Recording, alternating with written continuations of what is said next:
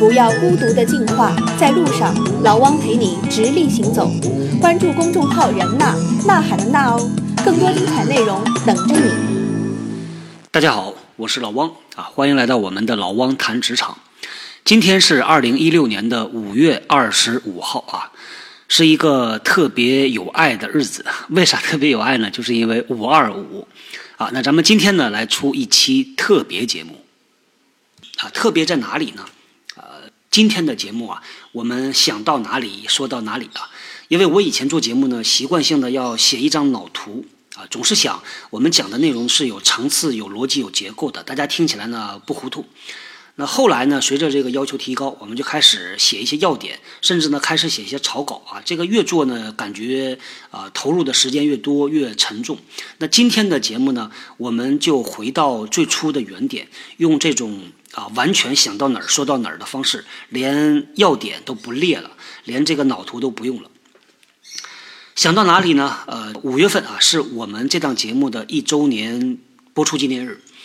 我是在去年的五月十五号，我印象蛮深的啊。我们这个正式的开始上线这档节目。我说正式的意思呢，是说我下定决心啊，把它当做一个正经事儿来做。但事实上呢，在此之前，大概在两年、三年前吧，就已经在做这件事儿了。呃，我在不同的场合呢，曾经提到过，我做自媒体呢，这个事情啊，它是有一个源头的。这个源头呢，在哪里呢？就是在以前前些年一档特别优秀的音频自媒体节目，叫做《东吴相对论》。可能听我很多节目的朋友也是同样的，特别喜欢啊梁东和吴伯凡他们做的那档节目。前两天呢，我特意找到啊老吴他的微信公众号，我特意去留了一段很长的言，既是表示对他的敬意，也是表示对我以前。的那个经历的一个回顾。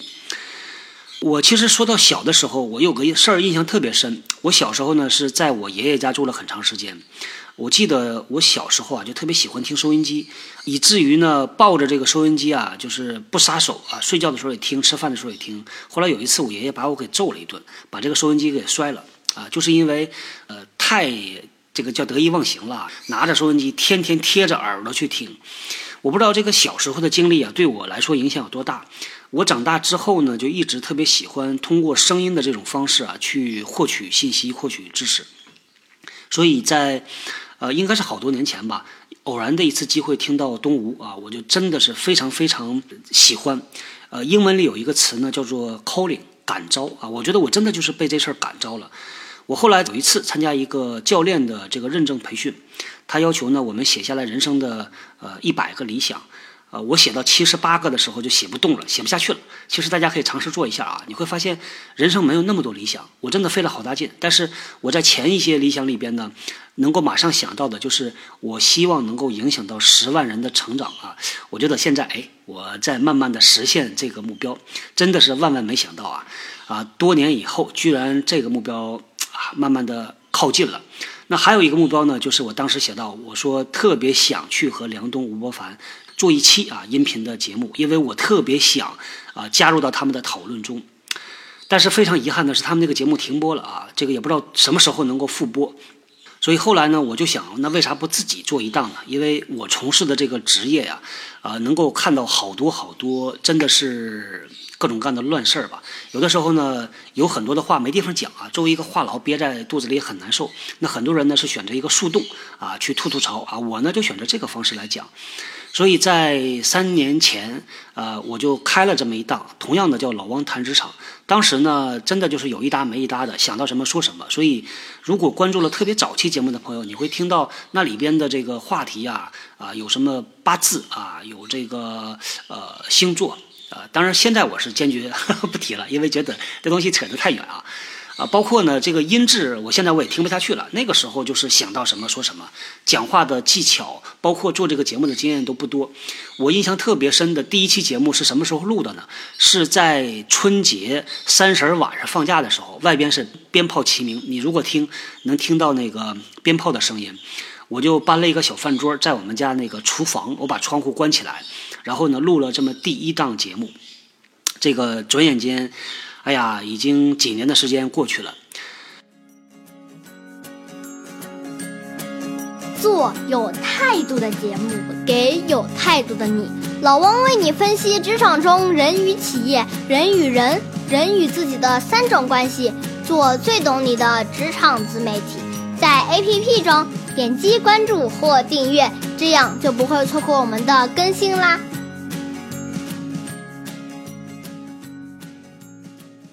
呃，我在去年一月份的时候呢，离开以前服务的公司啊，出来创业。那这个第一个创业项目呢，做的是一个和自己的工作和这个人力资源八竿子打不着的一件事儿啊，就是做这个互联网旅游。呃，和我一个特别好的朋友，我们两个呢又找了几位朋友，我们一起啊做了一个创业公司，就想做这个互联网旅游。但是呢，做了三个月，发现这事儿不行。呃，原因很多很多，但是一个重要原因就是，呃，对于我们每一个人来说都是跨界创业，因为我们不是做旅游这个行业的人啊，所以发现跨界创业的难度非常大，有很多大坑啊，我们自己都意识不到。所以呢，在呃三个月之后，我就退出来了。退出来之后呢，就比较的空啊，所以就把这个前三年做的那档节目翻出来看，哎，一看到呢有呃十七万的点击，当时我真的吓一跳，我说啊，这个呃讲的东西啊，居然有这么多人听，所以后来呢，我就琢磨这个事儿啊，是不是可以把它作为一个正经事儿来做，后来才有了我们老王谈职场啊。但是呢，话说回来啊，事实上呢，我离开。呃，以前的这个工作啊，出来创业，并不是要做这个自媒体节目，也不是要做一个互联网旅游的项目。我要做的是什么呢？我当时要做的就是直接 Hotline，这个方式啊，已经在我的心里边吧酝酿了好长好长时间，真的就是那种晚上一宿一宿睡不着觉，满脑子都是想的这件事儿。嗯，这个创业的状态就有点像魔怔的状态了，就是满脑子都被这东西给占据了。因为我特别坚信一点。就是随着我们的商业社会发展，还有经济发展，每一个人个体的价值应该是越来越得到放大了，而且呢是有机会得到放大。那个体能够带给社会、带给别人什么呢？呃，很简单的嘛，对吧？以前呢是扛大包啊，你卖你的时间、体力。那之后呢，你可能会出卖你的专业知识、技能、经验，甚至你的精力。所以就是知识和人才的共享，我觉得在未来的一段时间用不了太长，一定一定是一个正确的方向。所以我在出来创业之前，想做的就是直接 Hotline 这件事儿，只不过呢一拖再拖，因为这种项目啊，其实呢，呃，我把它目前还叫工具，但实际上它真的是一个平台，它是需要有一个储量的。所以呢，这个包括我们前期去做这个可行性方案的呃这个分析啊，找一些机构去评估啊，呃，大家都说啊这个点子 OK 的，但是问题是你的冷启动难度会非常非常大。所以呢，我后来才选择从做这个自媒体开始。自媒体对我来说呢是一个兴趣爱好啊，反正是有很多话要讲，为啥不用这个方式讲啊？所以呢，才有了这个谈职场这档节目，才有了 Hotline。直见 Hotline 呢，我从开始准备一直到上线啊，大概花了将近呃大半年的时间，从去年的六月份开始。呃，就开始自己设计业务流程，自己画草图，甚至是画界面，啊，基本上把呃一个公司里边啊，就是从这个设计啊到产品经理到界面 UI UE 能干的活儿呢都干了，到最后编程那实在是不会，后来就在外边啊找朋友帮忙，中间反正是一波三折。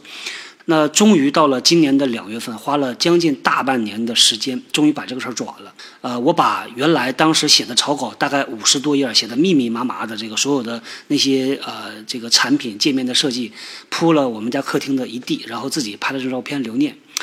这个过程啊，这个说起来呢好像挺痛苦，但实际上呢，现在回忆起来，我觉得真的是啊。不管怎么说吧，是非常有意义的一件事儿，因为这大半年做下来呢，我发现呢，市场上做类似产品的越来越多，而且有很多大的公司在朝这个方向在做，那真的就是在说明这是一个正确的方向。很多大的企业、大的互联网公司都在这个方向上在布局、在投入资源。但是我们现在这个直接 Hotline 呢，和市面上几乎啊所有。相似产品的一个最大差异在于，我对这件事儿的理解和他们不太一样。呃，其他公司怎么做呢？包括一些已经上了中央电视台、啊新闻联播报道的产品，那他们的思路呢是，啊由高到低的进行知识的瀑布式的传递。举个例子吧，比如说会请一些著名的人呐，公司的 CEO 啊、高管呐，那些高大上的人来给那些有需求的人进行辅导也好，还是讲解也好。那这个符合人之常情，对吧？因为大家都希望从一些啊比较貌似厉害的人那儿取得帮助。但是呢，我觉得这样的一个模式啊，它有几个大的问题。第一个呢，就是需求供给不匹配。最简单的例子就是一个公司的高管 CEO，他的时间成本是多少？可能有很多人愿意去约他，但问题是，他能够接待多少人？他的时间一个小时折算下来，可能要换成五百块钱，换成一千块钱，这都是少的。但是对于愿意去找他聊的人呢，这可能又是多的。所以这就是时间和价钱的不匹配，这是从经济学的角度来分析啊。所以它形成不了一个大的交易量，也就是永远是供给。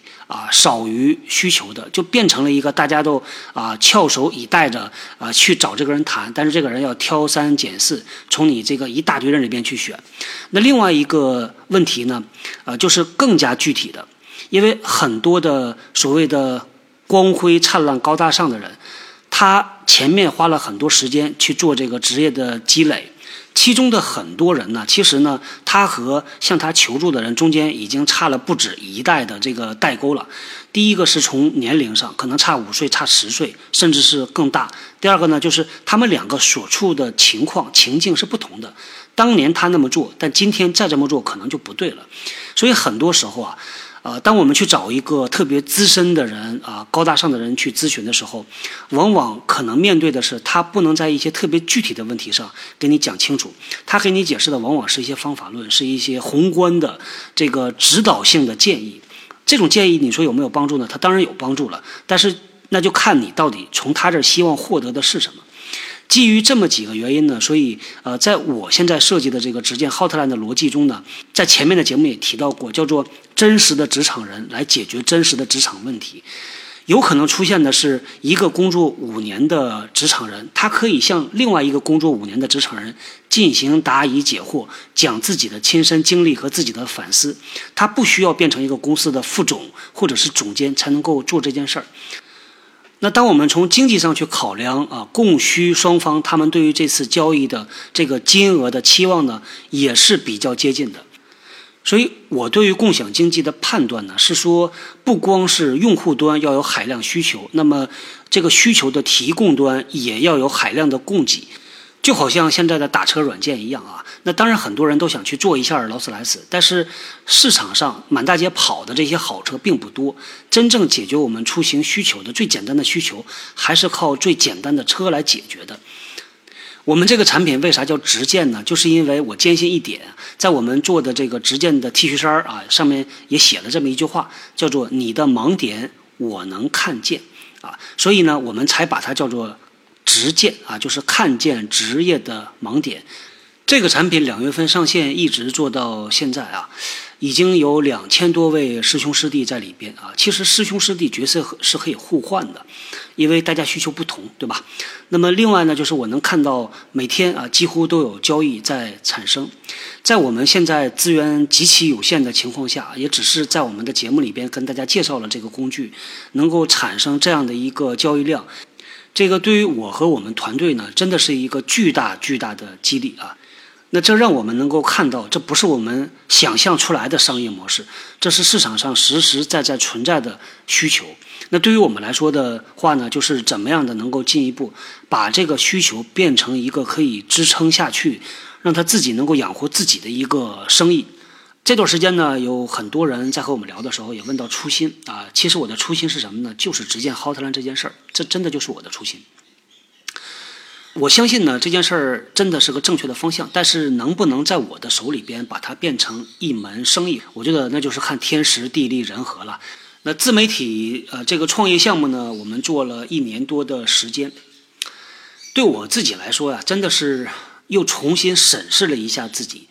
虽然在以前的工作里边呢，也不断的在做这件事儿，但是远远不如把自己从一个特别固定的模式和环境里边摘出来、剥离出来，做一个完全不一样的事儿，然后通过做这件事儿来审视自己，这个效果啊，我觉得要强烈的多得多。呃，这一年时间，我重新审视了自己，重新审视了工作、职业这件事儿本身，也重新呢审视了创业。我觉得对我来说啊，这个最大的收获就是重新呃想了这个工作和生活的意义。我也听到不少的人呢，对这种意义呀、诗和远方啊不屑一顾，觉得那是一个文艺青年在考虑的事儿。我之前呢，曾经和一位朋友中午吃饭的时候啊，他非常不客气的跟我讲，说是你还有老婆孩子，对吧？这个还有父母你要要照顾的，你有这个中年男人的责任，你就不能这么由着性子自己去做。那个诗和远方啊，那是文艺青年要考虑的，你不要去做一个文艺中年等等吧。但是。我这么想啊，这个意义这件事儿啊，其实你这一辈子里边，你早早晚晚要想到的。与其是等到了六七十岁，你在回顾整个人生的时候，想到了工作生活的意义，那你为啥不早点想呢？对吧？当你把这个事儿想清楚了，哪怕是阶段性的想清楚了，它都会对你的决定啊有很大的影响啊。起码你过得不糊涂，觉得没白过嘛，对吧？在公众号“人纳”中，分别回复“助手”和“活动”两个词，让我们时刻保持同步。喜见轻课专辑已在喜马拉雅上线，同时在人纳中，线上线下的培训课程正在招募，欢迎报名。你认真，老汪也会认真的。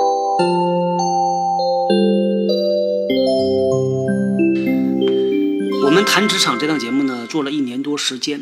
收获了二十万听友的关注，啊，也收获了五百多万次的点击，也收获了将近五千条的评论。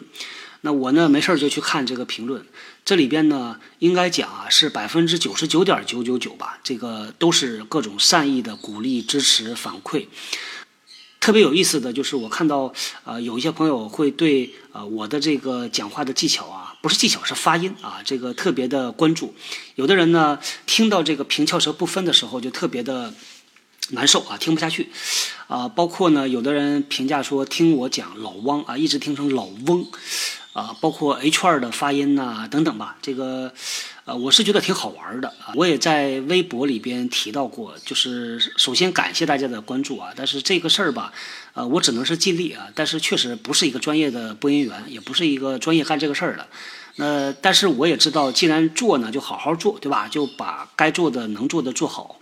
我们在录节目的时候，有的时候吧，我自己意识到了、听到了，我就会重新再讲一遍啊，把这个词呢讲清楚，尽量呢平翘舌能够区分开。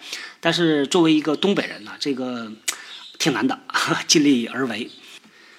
我们谈职场这个事情呢，其实我倒没把它想谈多么的深刻，也没想就谈的要多么的耳目一新。曾经呢，就是有朋友啊。跟我们讲，说是希望我们聊的东西能够有趣一点、轻松一点儿，啊，但是呢，自己经过很多的尝试之后，发现呢，最终的障碍啊，就是我自己，因为我自己就不是那么一个有趣的人。我反思了一下啊，可能呢是因为性格的原因，也可能是因为这个十六七年工作啊，把一个人塑造成了这个样子啊，就是一谈正经事儿的时候，就一本正经起来，呃，谈不正经事儿的时候呢，还是一本正经啊。所以说啊，这个改变自己真的是最难最难的。那我们接下来呢，打算这么做：我们把在节目里边提到的，以及呢我以前工作经历里边展出来那些不是那么性感，但是有价值的东西，比如说一些知识技能，我们把它提炼出来做成在线课程。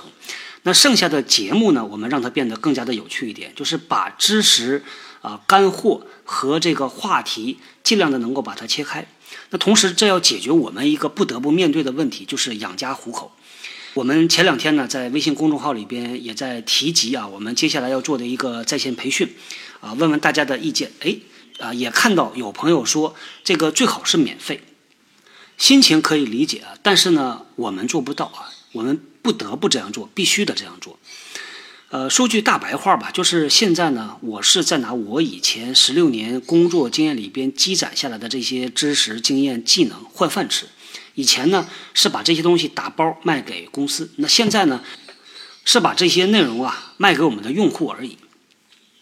那说实话呀，这个培训它也不是我的初心，它只是我的一个职业技能，用来安身立命、养家糊口，能确保我们整个这个项目、这个团队不下牌桌，能够真的实现我们的初心而已，只是一个手段和工具。所谓在商言商啊，就是对于商业而言呢，不管你卖家说的多么有道理、多么有情怀，如果没有人给你买单的话，你这个生意就是做不下去嘛，对吧？呃，就像我以前经历过的一个 CEO 啊，人很不错，也挺好。公司里边呢，经常是见人就笑，见人就握手，啊，对自己的下属逼得也不是那么的紧，脾气呢也不是那么的暴躁。在我经历过的历任的老大这这一堆人里边吧，都算是相当不错的。但问题是，这大哥他没办法让公司的业务蒸蒸日上啊，实现不了那个目标。那到最后呢，还是卷铺盖卷走人，没办法，这个市场就是这样。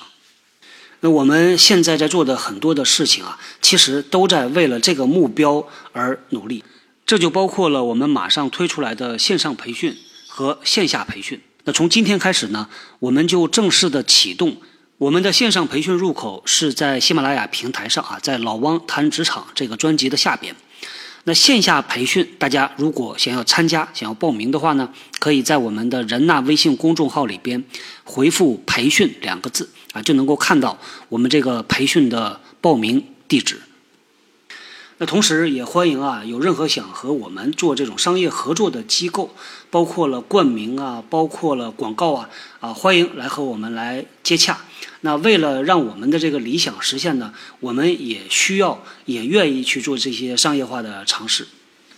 其实呢，这又回到那句老话了，就是我们在努力的做一些自己想做的，并且觉得自己能够做好啊的事儿。同时呢，能够给别人和自己带来价值啊，我觉得这就是一个完美的职业。曾经有朋友跟我们讲啊，说我们这个节目的名称叫做谈职场，说是你谈职场啊，它就不那么的性感啊。你看什么叫性感呢？比如说你这个名字叫什么啪啪啪呀，对吧？叫 A B C 呀，这种名字呢，听起来让别人觉得有意思，人家在你门口一晃啊，就觉得想进来瞧一瞧、看一看啊，好玩儿。我们现在呢绕了一大圈儿啊，我现在是这么想这件事儿的，就好像你逛街一样的，你边上有好多的店铺，那大家招揽客户的方式啊，做生意的方式不太一样。有的人呢站在门口拍掌，对吧？拍手啪啪啪放音乐啊，还有死乞白赖往你硬往里边拽的都有。那也有呢，我坐在店里边，你愿意进来就进来，对吧？就是需要的人和感兴趣的人他会自己进来，我把这一部分的用户服务好就可以了。所以我们现在呢，呃，有这么的一个心态的转变，就是从原来想把自己做的多么的性感、多么的吸引人，转变成为做好自己啊这么一个变化。很多呢听节目的朋友不知道啊，在这个呃很多电台的后端呢，它有一个分析的工具，叫什么呢？叫做完播率。就是说，有人点开你的节目名称进来听，他一直听到结束啊，这就是一个完播率。那我们的节目呢，时长都在二十多分钟，有的任性一点，可能到四十分钟。但是看后台的完播率啊，啊，这个说实话，我们自己还是真的非常的自豪的，也真的觉得是挺受鼓舞的，因为我们的完播率呢，能够看到是名列前茅的。那这说明什么呢？啊，这说明就是我们实在是不太会包装自己嘛，对吧？就是有可能呢，你这东西啊，可以。啊，给更多的人听，可以帮助更多的人，但是人家不知道。但这个事情现在我们呢也是啊尽力而为，量力而行。我们也不是特别的强求，对吧？比如说让我自己去做什么出格的事儿啊，去吵一下，这个事情也违背了我的底线，我也不愿意去做。以前呢，我特别喜欢听啊这个音频的节目，包括走路啊、吃饭呐、洗澡啊、逛街啊都会听。但是自打做这个音频自媒体节目之后呢，我发现呐，这个乐趣啊对我来说在降低。为啥呢？因为现在只要一听到别的节目，我就不自觉的在分析他这档节目啊，你是怎么选题的呀？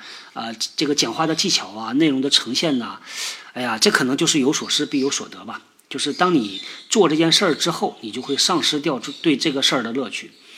我不知道我们听节目的朋友有没有类似的经历，比如说你特别喜欢看韩剧或者特别喜欢唱歌，当你投身到其中的时候，你会发现，啊，你的品味标准啊，这个可能都不一样了，可能呢这个事情就变得乐趣越来越少了。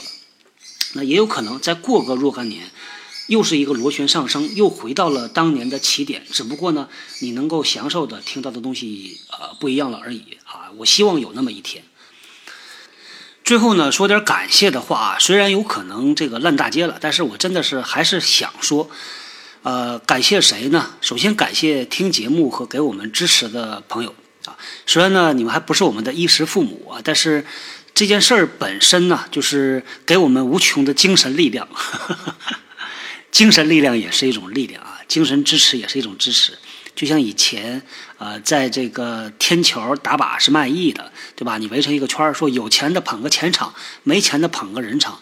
无论呢是给我们捧钱场还是捧人场的朋友，我呢都非常非常的感谢。那第二个要感谢的就是我们这一年走过来啊，有很多的朋友同我们一路前行，包括参加我们各种各样的啊线上线下活动的各种各样的讨论。第三个要感谢的就是我们的团队啊，这个执剑团队呢，人来人往啊。这一年的时间里边呢，有朋友加入，有朋友离开。那不管是已经离开的，还是现在仍然在我们团队里边日夜奋斗的朋友们啊，这个我呢是非常非常感谢。虽然在目前这个阶段呢，我们没有什么经济回报的能力啊，只能是精神鼓励啊。我们自己也是天天给自己精神鼓励，但是希望未来能够有一些呃这个实实在在的物质上面的回报。最后要感谢的就是我们这个创业团队的家属啊，这个后勤人员啊，真的是给大家添麻烦了，真的是非常感谢大家这一年以来对我们的支持啊，包括小汪啊，包括小汪妈妈啊，包括我家里的这些亲朋好友啊，非常非常感谢。好，那今天呢，这个自言自语啊，这个随便说说的特别节目，咱们就到这里，拜拜。